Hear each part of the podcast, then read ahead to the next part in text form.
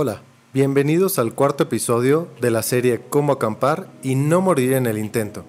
Mi nombre es Eduardo Vapo y quiero compartirles mis experiencias y recomendaciones para acampar. Si lo que les gusta es salir de la rutina y disfrutar de la naturaleza, este podcast es para ti.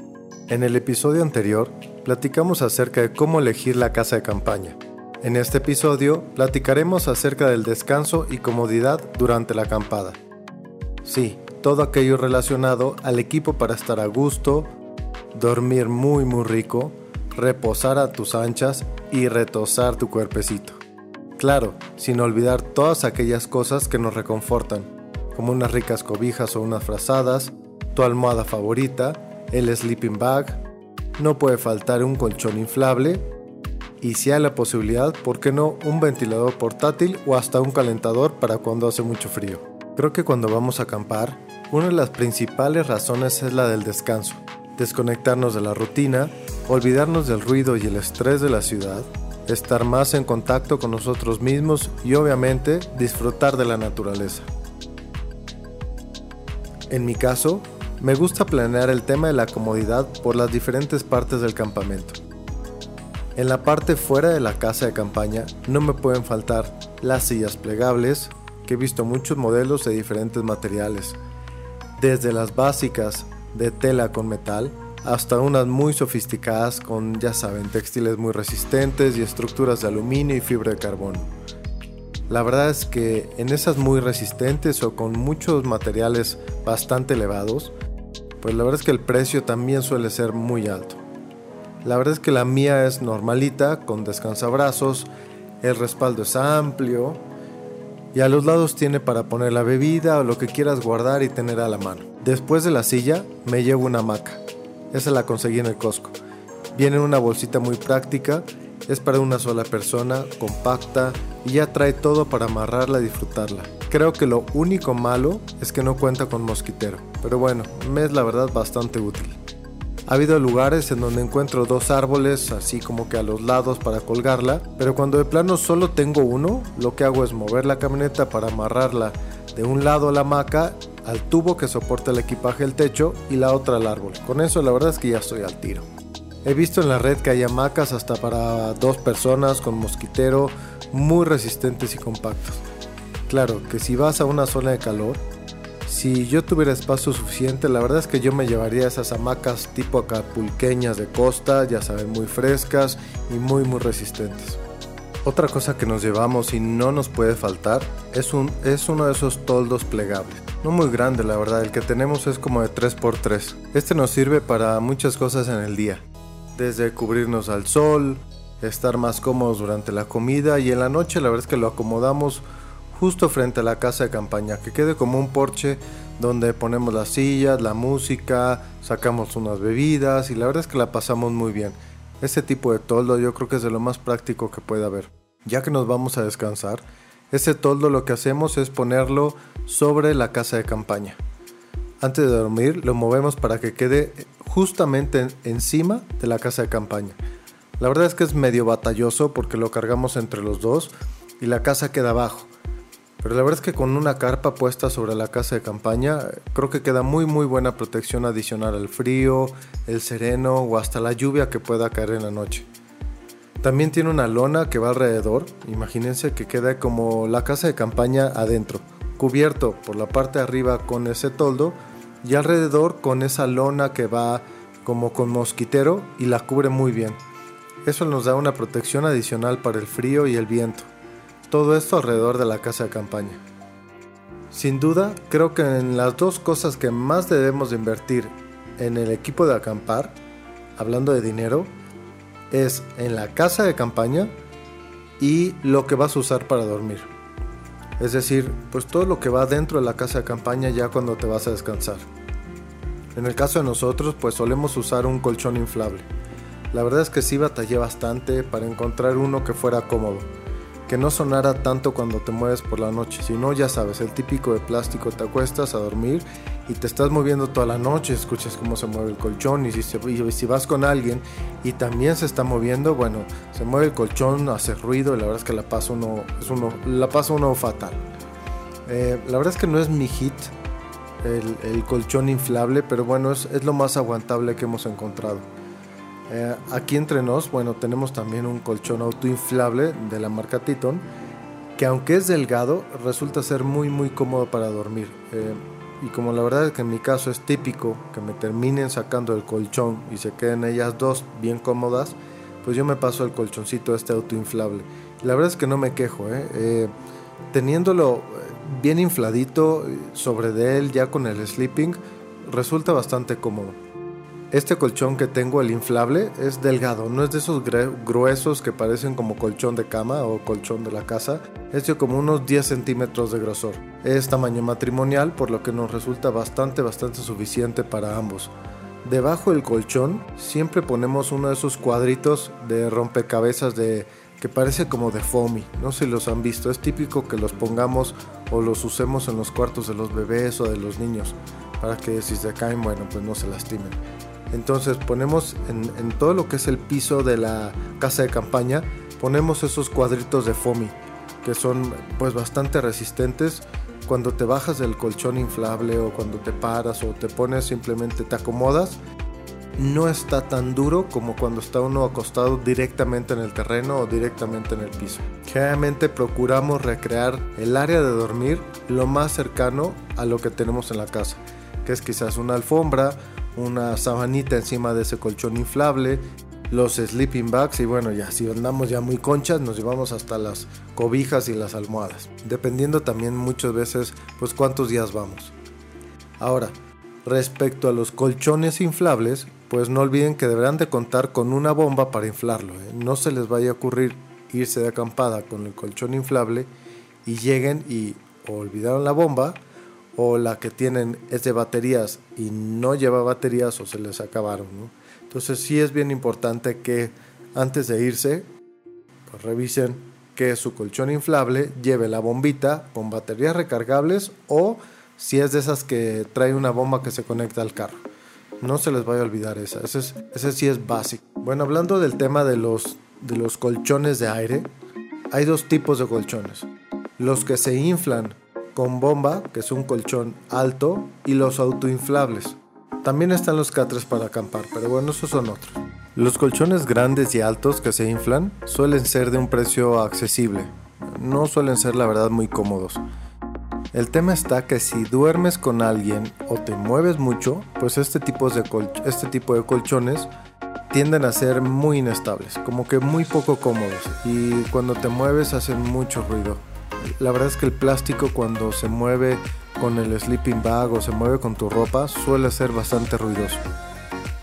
Han salido algunos modelos que inclusive se inflan por zonas, es decir, eh, aunque tú le pones un aire o le pones aire por una misma entrada, se va inflando por diferentes zonas, lo que hace que sea un poquito más estable, como que te sientas en la orillita y no se mueve tanto, Pero aún así la verdad es que suelen ser poco estables y bastante incómodos, además de que todos tienden a irse desinflando conforme pasa el tiempo, es decir, te acuestas a dormir y está bien infladito, está así duro y todo, y en la mañana puede ser que amanezcas casi a ras del piso. Entonces, mucho ojo, sí te recomiendo antes de ir a acampar, antes de llevarte tu, colchón inflable nuevo, lo pruebes en tu casa.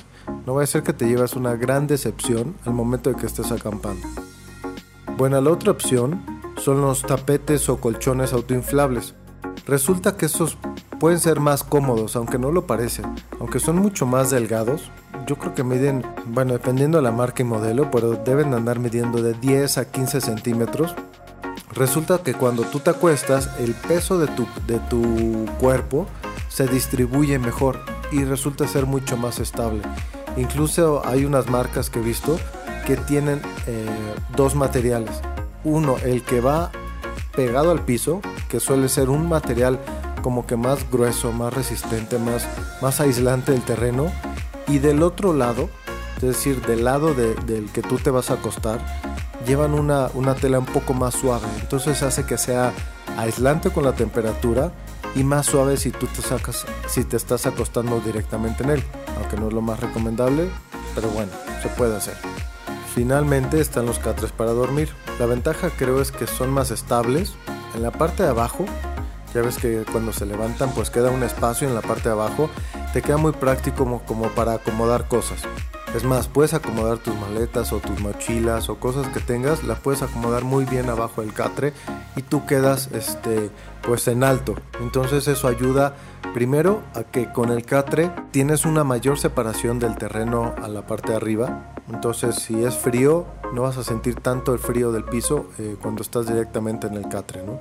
Y lo otro es que hay muchos modelos que son muy prácticos, se arman, se desarman muy muy rápido, son especial para acampadas, no creas que te estoy hablando del catre de tu casa, aunque bueno, si tienes espacio en tu vehículo y te lo quieres llevar, pues llévatelo, pero realmente son catres especiales para acampada. Creo que la verdad, la mejor combinación es un catre acampar y un colchón o tapete autoinflable. No hablo de colchón de los grandes, así todos este, inflables grandotes. No hablo de los autoinflables eh, delgados. Entonces lo que haces es que pones ese tapete eh, autoinflable sobre el catre. Se hace muy muy cómodo porque está muy acolchonadito. Está muy muy estable. E inclusive hay algunos modelos de catres que en las esquinas tienen como un tipo resorte. De manera que puedes poner el, colchón autoinflable ya muy fijo al catre. Esto aplica creo que si duermes o viajas solo o si no te importa dormir cada quien por su lado. La verdad es que es una buena opción. Pero bueno, si tu viaje es en pareja o un viaje romántico de campamento, pues el colchón inflable delgado yo te lo recomiendo, la verdad. Creo que es la mejor opción. No olviden que el equipo de descanso y para dormir es lo que te va a ayudar a tener mayor energía y vitalidad al día siguiente. Imagínate, duermes fatal, ¿no? Ya sabes, no planeaste que tu colchón inflable se iba a desarmar o que se iba a desinflar o que se te iba a ponchar, lo que tú quieras. Ah, bueno, aparte, hablando de, de, de ponchar, no te olvides llevarte unos parches para colchón inflable. Porque si se te daña a la mitad de la noche o en la mitad de tu acampada, la vas a pasar fatal. Pero bueno, regresando al tema. Eh, imagínate que tienes un día planeado al día siguiente de ir a escalar o hacer kayak o simplemente senderismo o trekking y amaneces todo traqueteado por no haber dormido bien, por haber pasado una pésima noche. La verdad es que no está padre. Entonces, sí, definitivamente el tema de dónde vas a dormir creo que es muy, muy importante.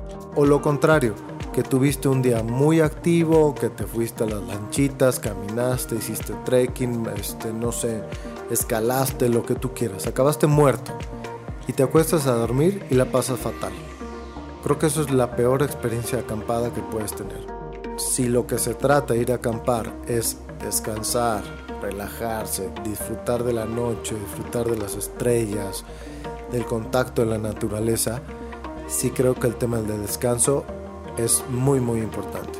Bueno, pues ahora te van algunos tips eh, de equipo que creo que puede ser opcional, no es nada obligatorio, pero puede ayudar bastante bien eh, para pasar una mejor noche. En el caso de nosotros, por ejemplo, si es temporada de calor, llevamos un pequeño ventilador portátil de baterías recargables. Lo colgamos del techo de la casa. Dura, yo creo que encendido unas 3 o 4 horas, que es lo suficiente, la verdad es que para refrescar y que dormamos a gusto. Tiene aparte una luz incluida entonces ponemos el ventilador en bajito, la luz en bajo. Estamos así como que ya arrullándonos para dormir. Apago las luces y pues dejo el ventilador prendido un buen rato hasta que se apaga con, un timer que trae. Esa es una de las opciones cuando es eh, acampada en calor. Y bueno, en temporada de invierno conseguimos un calentador de gas butano. Si se esperen, no pongan esa cara. Si es de gas butano pero resulta que este, este calentador es una maravilla. De verdad que es una maravilla. Yo creo que todas las cosas que hemos comprado y gastado y a veces tirado el dinero del camping, este calentador es lo mejor que hemos podido encontrar. Sin ahondar mucho en el tema del equipo, es, eh, utiliza un, botellito, una botellita o un frasco de estos de gas butano, pero tiene dos sensores. Un sensor de oxígeno que si empieza a bajar el oxígeno se apaga el equipo. Y el otro es que al momento de que si se cae, antes de caerse, o sea, antes de tocar el piso, antes de tocar la casa de campaña, se apaga.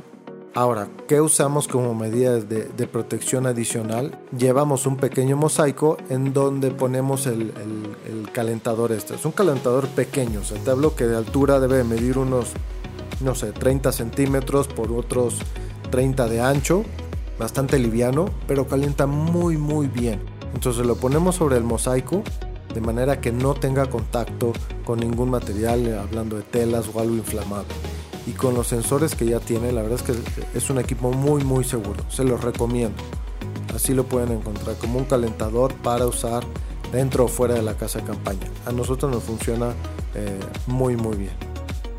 Bueno, finalmente un tema importante es también la ropa para dormir, eh, ya sea frío o de calor. Cuando es frío, no te recomiendo, pero por ninguna razón, que utilices calcetines de algodón. Yo te recomiendo mejor si puedes conseguir de lana o de algún material sintético tipo Gore-Tex o algún material que le permita a tu pie eh, mantener el calor, sí poder respirar para que no sudes y eso pues evita que se humedezca la ropa, ¿no? Ya, ya humedecida la ropa adentro del sleeping bag, la verdad es que la pasa uno fatal y te da mucho más frío.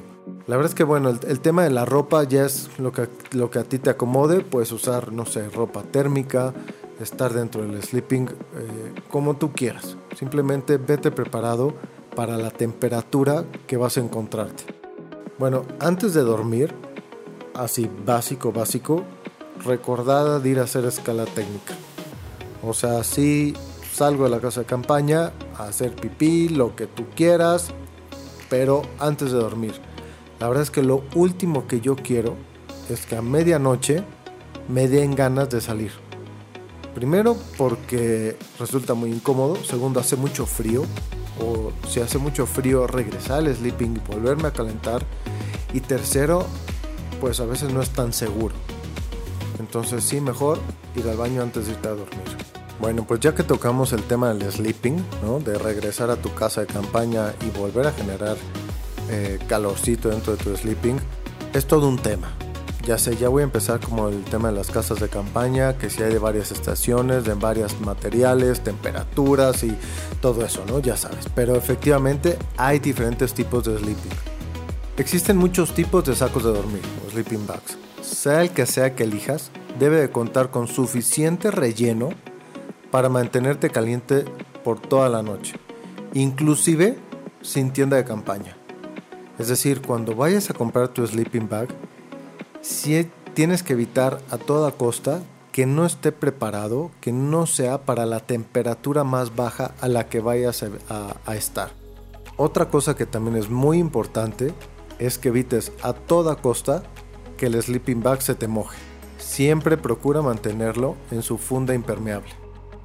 Antes de comprarlo te recomiendo que lo pruebes. Sí, si ya estás ahí en la tienda y estás viendo todos los modelos de sleeping bag, de verdad, aunque te parezca ridículo y aunque digas qué oso, qué ridículo aquí sacar el sleeping y meterte, y meterte en él, sí, ábrelo, métete en él, ve si no queda muy justo a tu cuerpo, porque si queda muy justo va a ser menos eficaz para mantener el calor y vas a dormir muy muy incómodo. Entonces, sí, procura antes de comprarlo, cuando estés en la tienda, sácalo, extiéndelo, métete en él, ve que quepas, ve que puedas girar un poco o que te puedas mover dentro del sleeping bag antes de comprarlo.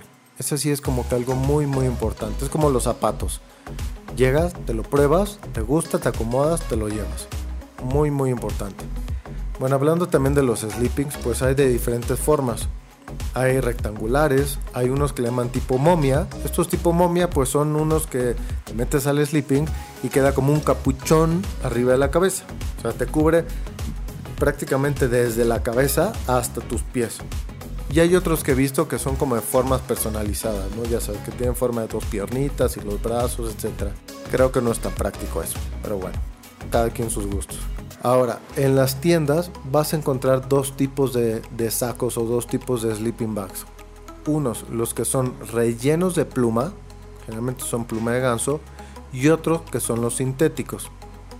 Bueno, ¿cuál es la diferencia entre los de pluma de ganso y los sintéticos? Bueno, los de pluma son muy aislantes, es decir, si te mantienen más calentito, no tienen comparación en cuanto a la calidez y peso. Es decir, si están más ligeros que los sintéticos, si están más pachoncitos, pero si se llegan a mojar, pierden su eficiencia. Simplemente ya no te vas a sentir eh, tan a gusto o simplemente no te van a calentar. Y bueno, también toma en cuenta que hay personas que son alérgicas a las plumas. Entonces, si tú eres alérgico a la pluma de, pato, de ganso o de algo por el estilo, por ejemplo, a las almohadas, que eres alérgico a ese tipo de almohadas, pues ni chiste te vayas a comprar un sleeping bag de ello. Mejor opta por la parte de los rellenos sintéticos. Ahora, estos que son de los rellenos sintéticos, pues van desde las fibras huecas hasta otras que son diseñadas para imitar la estructura de las plumas. Entonces, sí bien importante que veas la etiqueta de, de qué están hechos, de qué están rellenos, cuál es la temperatura que, que puedes estar adentro. Ojo, en el tema de la temperatura, hay la temperatura confort, que es a la que estás rico, estás bien, temperatura baja y temperatura extrema. Bueno, generalmente los sleeping bags se clasifican por temperatura, así como las casas de campaña, son de una estación hasta cuatro estaciones yo honestamente te recomiendo puedas gastar lo mayor posible en el sleeping bag. De verdad, puede ser un tema de supervivencia hablando en el extremo. Entonces, si se daña tu casa de campaña, si te roban la casa de campaña, si se rasga, si algo pasa, debes de tener la seguridad que vas a sobrevivir dentro de tu sleeping bag. Entonces, pues si tienes la posibilidad y los recursos y también el clima lo amerita, pues uno de tres o cuatro estaciones es lo, ideal. Finalmente, a la hora de comprar tu sleeping bag, ten en cuenta lo siguiente. Elige el saco con base a la temperatura más baja a la que puedas estar. 2. Los sintéticos son más económicos, más fácil de limpiar y aunque se te mojen, te siguen brindando aislamiento, cosa que los que son rellenos de pluma no te lo permiten. Los de pluma son más costosos, son más calentitos y más duraderos. Entonces, yo honestamente me voy por los sintéticos. Ahora, los de la forma de momia, que recuerda son esos que te cubren hasta la cabeza como si tuvieras un gorrito, aísla mejor que uno rectangular, porque ese pues te lo va a cubrir toda la cabeza. Lo único malo es que tiene menos espacio para moverte. Entonces, si eres de esos que se mueven toda la noche, que están para un lado para el otro, que son incómodos, que son muy inquietos, perdón, para dormir, pues este, los cuadrados es la mejor opción. Si eres de los quietecitos para dormir, los de momia creo que es la, la mejor opción. Pues resumiendo este episodio, no olvides que tu casa de campaña será tu guarida, tu área de descanso y tu protección. Por eso, si es posible, invierte lo mayor posible en ella. Después, tu equipo para dormir ya sea un colchón inflable o catre o el sleeping bag, la almohada, todos esos equipos que no te puede faltar. Y la verdad es que en lo personal creo que es en lo que más debemos invertir.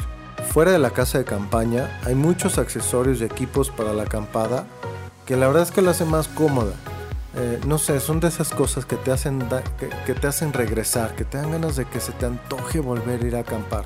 Como, no sé, hasta tu silla plegable muy cómoda, la mesa que usas para comer, con lo que preparas tus alimentos, hasta la maca que usas. Y bueno, después de esto hay muchas cosas más y muchos accesorios que te pueden ayudar a disfrutar tu acampada. Hay cosas que también es importante que no se te olviden, tu equipo de primeros auxilios, si es posible tus radios de comunicación, son cosas básicas de seguridad que no debes olvidar. Hay otras herramientas, hay otro equipo que la verdad quiero platicarles en el siguiente capítulo. En ese siguiente capítulo quiero hablar acerca de la comida durante la acampada, sí que rico, desde equipo para cocinar, algunas recetas, tipos de comida para preparar, hasta utensilios y herramientas o hasta kits que la verdad te hacen las cosas más fáciles. Por lo pronto, agradezco el tiempo que te tomaste para escuchar mi podcast Cómo acampar y no morir en el intento. Si te gustó este episodio, te invito a compartirlo en tus redes sociales y si hay algún tema que te gustaría que platicáramos, por favor déjame un comentario. Se despide su amigo Eduardo Vapo. No olviden viajar seguros.